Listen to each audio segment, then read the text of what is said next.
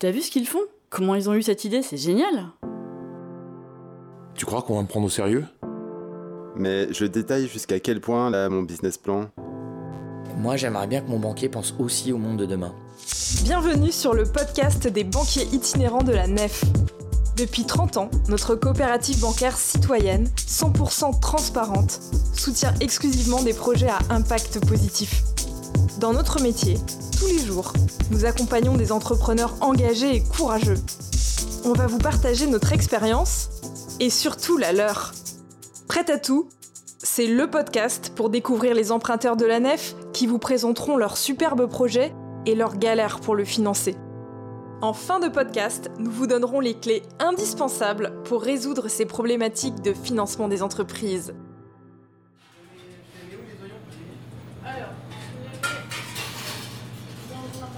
Bonjour à tous, je me présente, je suis Anne, banquière itinérante sur l'île de France, à la Nef. Là, nous nous trouvons dans une ancienne caserne de gendarmes qui a été confiée à l'association Aurore pour trois ans. Le lieu, rebaptisé les Cinq Toits, est le lieu d'une rencontre entre un centre d'hébergement d'urgence, des bureaux de jeunes sociétés de l'entrepreneuriat social et le restaurant Les Tables du Réchaud que la Nef a financé en 2019. Comme le dirait une de ses fondatrices, Vanessa Krisev, qui nous reçoit aujourd'hui. C'est un restaurant où on accède à la mémoire et à l'histoire de l'autre en cuisinant, puisque l'équipe est en partie composée de réfugiés.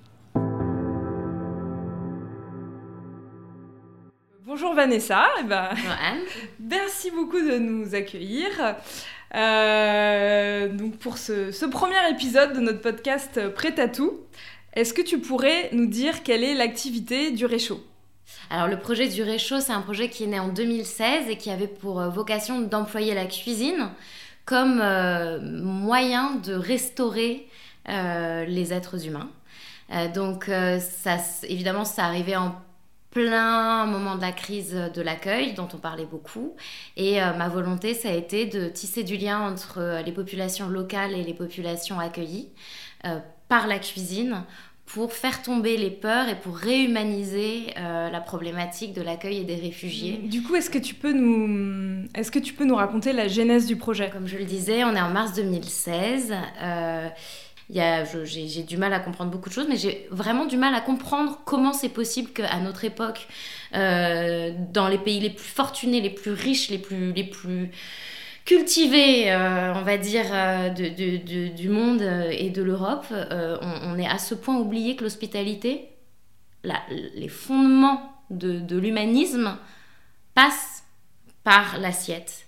Et étant restauratrice moi-même de formation, cuisinière, je me suis juste interrogée sur moi-même et je me suis dit que ben je pouvais pas faire des choses que je sais pas faire, mais cuisiner je sais faire et j'avais envie de cuisiner pour réparer cet accueil euh, défaillant pour pas dire autre chose. Tu pars euh, dans un camp de, réfugiés dans le nord et tu t'entoures de personnes. Enfin, comment tu trouves du matériel? Je crois que tu avais une camionnette, c'est ça au départ ou comment un tu truck qu'on a toujours et qui Oui, c'est vrai, j'ai vu dans l'entrée. Oui, bah l'histoire elle est allée très très vite puisque j'ai l'idée en mars euh, en tout cas de vouloir faire quelque chose.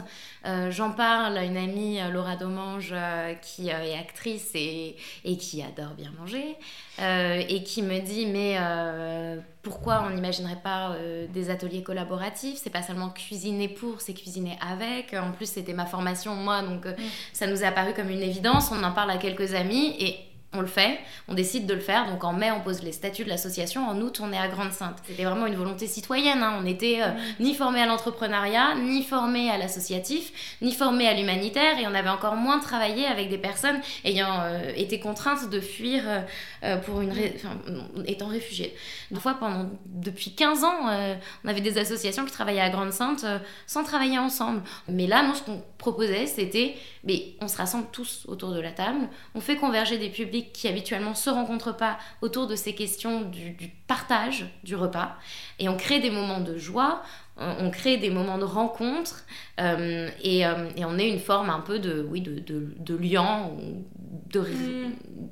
Je sais pas comment le dire, de, de déclencheur. Du coup, concrètement, toutes ces, oui, ces associations, euh, les réfugiés, euh, mais aussi donc des cuisiniers et des chefs se réunissent tous euh, comme ça quotidiennement pour cuisiner ensemble. À Grande-Sainte, Ouais, c'était Grande 500 Sainte. repas jour. Ouais. Comme tu le Ouais, dis, on est parti avec. On a, fait, un- on a commencé par un crowdfunding, puisqu'on ne Mm. savait pas du tout comment aller chercher de l'argent et qu'on Ouais. se doutait qu'il faudrait un- au moins pour acheter les denrées.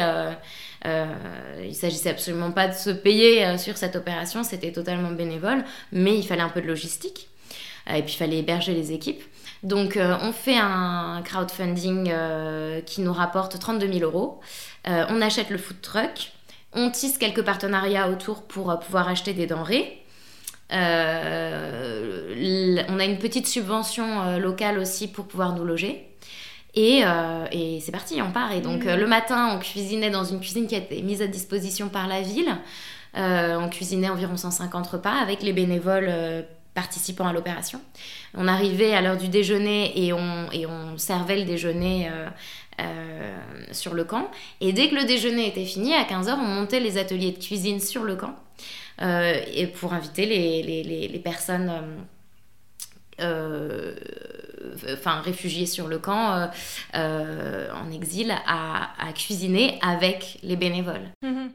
Et donc ensuite, tu entres en contact euh, avec la ville d'Arras. En finissant cette première mission de Grande Sainte, on faisait partie du réseau Bleu Blanc Zèbre, qui est un réseau de citoyens qui mettent en lien en fait les citoyens et les élus locaux Ouais. pour faciliter les actions justement, bah, les actions de l'économie sociale et solidaire sur les villes.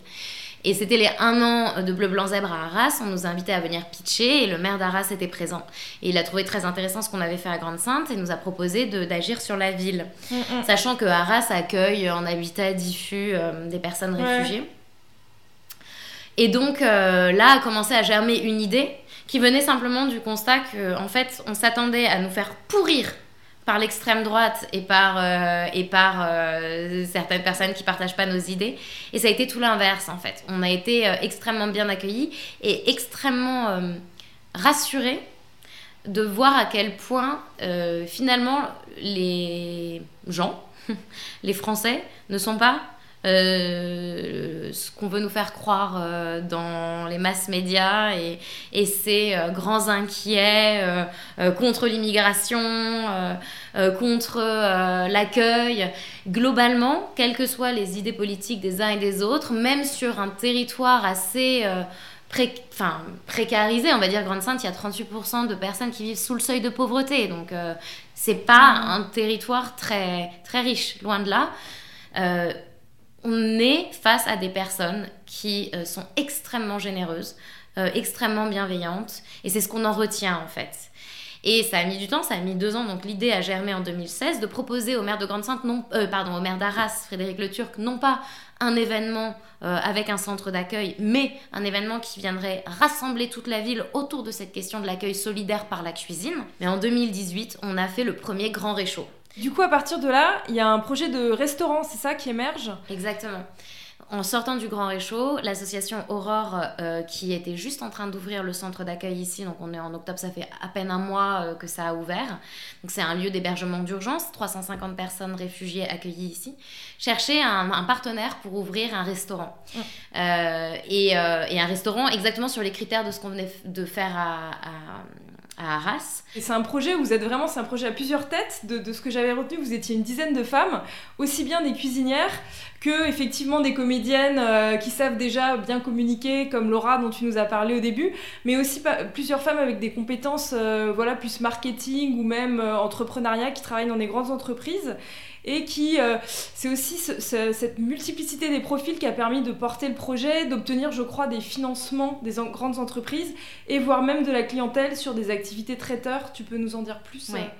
Oui, bah complètement. En fait, ce projet, euh, il a connu euh, quand même rapidement euh, un bel accueil du public parce qu'on était nombreuses. Ça a permis de démultiplier les sources de, revenus, de- d'en parler aussi de manière élargie. On a eu des filles qui ont pu porter le projet en interne et faire financer, comme Marie Boucault, qui travaillait chez Toms à l'époque et qui a défendu le projet, ce qui nous a valu une bourse. Euh, oui, on a, on a pu bénéficier des, des points forts de chacune et des, et des réseaux de chacune. On a plutôt l'image, euh, tu vois, des ambiances survoltées, voire tendues en cuisine. Et euh, je me demandais en fait comment vous faites au, au réchaud pour travailler de façon harmonieuse avec des personnes euh, qui peuvent être parfois fragilisées par des parcours de vie euh, et à être quand même bah, productifs. Ouais. Euh, depuis qu'on a ouvert, on travaille avec des personnes réfugiées qui habitent sur, euh, qui habitent sur le centre. Euh, et depuis euh, le mois de novembre, on a les agréments entreprises d'insertion. Donc on a réellement des personnes en contrat à durée déterminée d'insertion, qui sont des personnes qui ont fait auparavant un an avec nous et qui ont été complètement formées au métier de la salle et de la cuisine par nos équipes encadrantes. La bienveillance, c'est le moteur numéro un de notre recrutement, d'avoir des personnes qui ne sont pas des chefs survoltés et, et fous. Euh, donc plutôt des personnes calmes, posées et, euh, qui sont dans le partage. Euh, ça repose beaucoup sur le chef de cuisine en fait, hein, l'ambiance d'une cuisine. Et ensuite, on met en place tout un encadrement de suivi avec euh, aussi bien le bureau, on a un point tous les vendredis qu'on va faire tout à l'heure, euh, et des personnes de la salle pour euh, voir comment ça se passe, quels sont les points bloquants. Il y a un accompagnement qui se fait aussi sur la langue française. Là, ils, ont, ils, vont en cours à côté, mais notre précédente chef avait carrément mis en place des, des, des petits livrets en fait d'apprentissage de la langue propre à la restauration. Euh, voilà. Si les auditeurs de ce podcast souhaitent euh, aider, soutenir le réchaud, euh, comment peuvent-ils le faire? Déjà en venant découvrir le lieu et en venant manger à la table, par exemple, euh, c'est une bonne manière de nous soutenir. Donc ça, c'est dans quelques mois quand ça rouvre. euh, Même euh, actuellement Ah en vente oui. faire appel à nous pour les entreprises en tant que traiteur. Euh, Qu'est-ce qu'on peut faire? Eh ben, on peut en parler déjà. On a toujours besoin euh, de- de- d'ambassadeurs pour parler du projet. On est en train de construire un projet à Lyon actuellement, un gros projet pour lequel on va avoir besoin de bras et de bénévoles. Euh, et également, bien sûr, euh, faire des dons euh, à l'association qui en a besoin plus que jamais. Il y a, y y vraiment plein de manières de nous aider et le mieux, c'est de regarder sur notre site internet. Ok. Si tu devais donner un seul conseil à un entrepreneur qui se lance, quel serait-il? Et mon conseil est très personnel, mais c'est de ne pas trop réfléchir. C'est-à-dire que c'est bien de réfléchir un peu, mais pas trop. Et je pense qu'il y a beaucoup de choses qu'on ne fait pas quand on passe trop de temps à, à se prendre la tête à deux mains. Donc euh, c'est plutôt un, un conseil euh, de action. Maintenant, on arrive au point crucial de notre podcast. Euh, la raison d'être du podcast Prêt à tout, euh, qui est le partage par euh, un euh, de nos emprunteurs euh, d'une galère de financement. Donc, euh, Vanessa, dans ta, recherche de financement, au sens large, hein, pas que bancaire, quelles sont les difficultés mais aussi difficultés qui peuvent être très constructives hein, euh, que tu as pu euh, rencontrer. Voilà. Et si- surtout s'il y en avait une en particulier que tu souhaitais euh, partager. Ouais. Bah, moi, je pense euh, vraiment à l'épisode en 2018 où on était en construction pour euh, le Grand Réchaud. C'est un- une opération éphémère en fait. Mais je suis donc allée voir PIE. Donc c'est France Active, c'est l'antenne Active. parisienne de France Active. Ouais. Exactement. Avec euh, ce projet de faire euh, un festival de la cuisine solidaire. Bon, euh, ça avait été voté en Interpol à Arras, tout était validé. Et puis la question qui m'a été posée, c'est mais donc très bien, est-ce que il y a un business plan? Je fais ah, bah c'est simple, hein, le business plan, c'est c'est un événement bienveillant. pas rentable, qui n'est pas fait pour l'être. nous, on va chercher de l'argent et puis en gros, on fait un on fait un projet qui a du sens, qui a un impact sur la ville, euh, qui repose sur de la subvention et qui laissera un trou de, euh, n'importe quoi, mais 200 000 euros. Donc on nous a dit gentiment qu'il fallait retravailler le, le business plan. Sachant Donc que- on Sachant que, sachant que les missions de France Active, euh, qui sont de l'accompagnement des entrepreneurs euh, et, euh, et du prêt aussi, donc prêt d'honneur, prêt euh, auprès des associations, du coup c'est des prêts euh, voilà, où il y a une, très forte confiance qui est accordée aux entrepreneurs, mais avec bah, un objectif de, remboursement. Et voilà. Et donc, euh, on m'a dit euh, oui, mais non. Et euh, donc, je suis repartie. Et c'est après cet épisode Grand Réchaud à, à Arras que s'est jouée l'opportunité de nous installer ici au 5 Toits. Et là, euh, il y avait quelque chose de beaucoup plus solide à leur présenter, Mm. avec un restaurant, avec un, on va dire, un, un flux de trésorerie euh, conséquent, avec euh, des, des- des objectifs de vraiment pérennisation euh, du, du projet. Et même si ça reste un projet éphémère, puisqu'on est sur de l'occupation temporaire, Mm. euh, là, de, on a de pu... 3 ans. Hein. de Donc, trois euh, ans. Voilà, avec, on verra. Ce qui a aussi été Ouais. un point d'interrogation au moment de, au moment de l'oral. Euh, De l'oral du comité, du coup, France Active, quand vous l'avez représenté euh, ouais, en 2019, et c'est là que la NEF a participé au financement. Ouais. Voilà. Mais en tout cas, bah, merci beaucoup Vanessa. C'était à hyper toi. riche, hyper intéressant. Bah, on, La Mhm. NEF est forcément bah, très curieuse de, de savoir quelle va être la suite euh, pour le Réchaud? Pour nos auditeurs, n'hésitez pas à, à vous abonner bah, à la page Facebook du Réchaud euh, pour avoir toutes les infos sur le développement. Euh, et voilà, et on te souhaite une, une bonne journée. Merci beaucoup. Et maintenant, creusons ce sujet avec les banquiers itinérants de la nef. Quand allez voir les banques? Votre idée est brillante. Vous voudriez commencer à évoquer le financement bancaire, mais vous craignez de faire mauvais effet avec un dossier pas prêt ou d'être reçu vertement? Alors, a-t-on qu'une seule chance de faire une bonne première impression devant un banquier? Pour simplifier, on peut dire qu'avant d'aller voir une banque, il faut des fonds propres, un business plan et une visibilité sur le chiffre d'affaires des premiers mois. Pour les fonds propres, avant d'aller voir une banque, il faut des premières pistes. En général, pour les créations, les banques demandent autour de 30% de fonds propres par rapport au montant global du besoin de financement et elles prêtent le reste. Alors ce n'est pas un ratio figé, ça peut être moins, tout dépend du projet. Et chaque banque ne manquera pas de vous indiquer le niveau de fonds propres qu'elle attend. En complément de votre rapport personnel, vous pouvez faire appel à des solutions complémentaires de financement en fonds propres. Voici à quel moment y recourir pour certaines d'entre elles. Pour euh, la phase de construction du projet ou du prototypage, des subventions, notamment. Pour la love money, vos proches ou le crowdfunding, il n'y a pas de temporalité, c'est fonction de votre projet et ça fera l'objet d'un futur épisode de, Prêt à tout. Cela peut se faire néanmoins très en amont afin de montrer aux financeurs que vous êtes suivi ou au contraire quand votre produit est prêt à être commercialisé. Puis, lorsque vous avez de la visibilité sur votre chiffre d'affaires, vous pouvez solliciter des fonds d'amorçage, un prêt d'honneur, comme avec France Active dont parle Vanessa dans l'interview, du capital risque, des investissements citoyens, comme par exemple les cigales ou Garrigue. Si vous souhaitez les valoriser auprès de votre interlocuteur bancaire, il faut que ces demandes soient déjà bien avancées. Conseil numéro 1. N'hésitez pas à multiplier les sources de financement. Cela vous permet de montrer que vous intéressez plusieurs partenaires et que le risque peut être mutualisé. Pour le business plan, il faut que les éléments financiers soient avancés, c'est-à-dire un compte de résultat prévisionnel sur 3 ans, et connaître ses besoins de financement via des devis par exemple. Qu'entendait-on par visibilité sur le chiffre d'affaires? Avoir déjà commercialisé en ligne ou sur des salons par exemple. Pour les commerces, un document marquant un engagement sur un local est souvent l'élément déclencheur pour vos démarches auprès des banques. En effet, le local conditionne le chiffre d'affaires potentiel, mais aussi les besoins de prêt bancaire que vous solliciterez. Pour le B2B, une banque peut demander des lettres d'intérêt de différents clients. Conseil numéro 2. De façon plus informelle, tissez de nombreux liens partenariaux avec les acteurs de votre secteur. Par exemple, ça peut être faire entrer un confrère au capital, être conseillé par un professionnel reconnu ou adhérer à des réseaux de votre secteur. Alors, quand aller voir les banques? La réponse est qu'il n'y a pas de rétroplanning universel.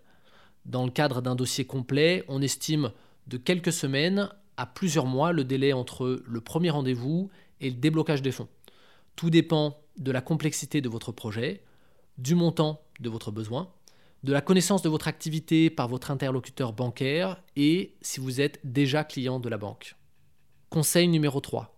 Pour préparer votre planning, demandez systématiquement les délais approximatifs pour les différentes étapes. Instruction de la demande de financement, montage juridique par la banque, édition des contrats et déblocage des fonds. Pour aller plus loin, il est difficile pour un banquier de parler concrètement avant réception des éléments de présentation de votre projet.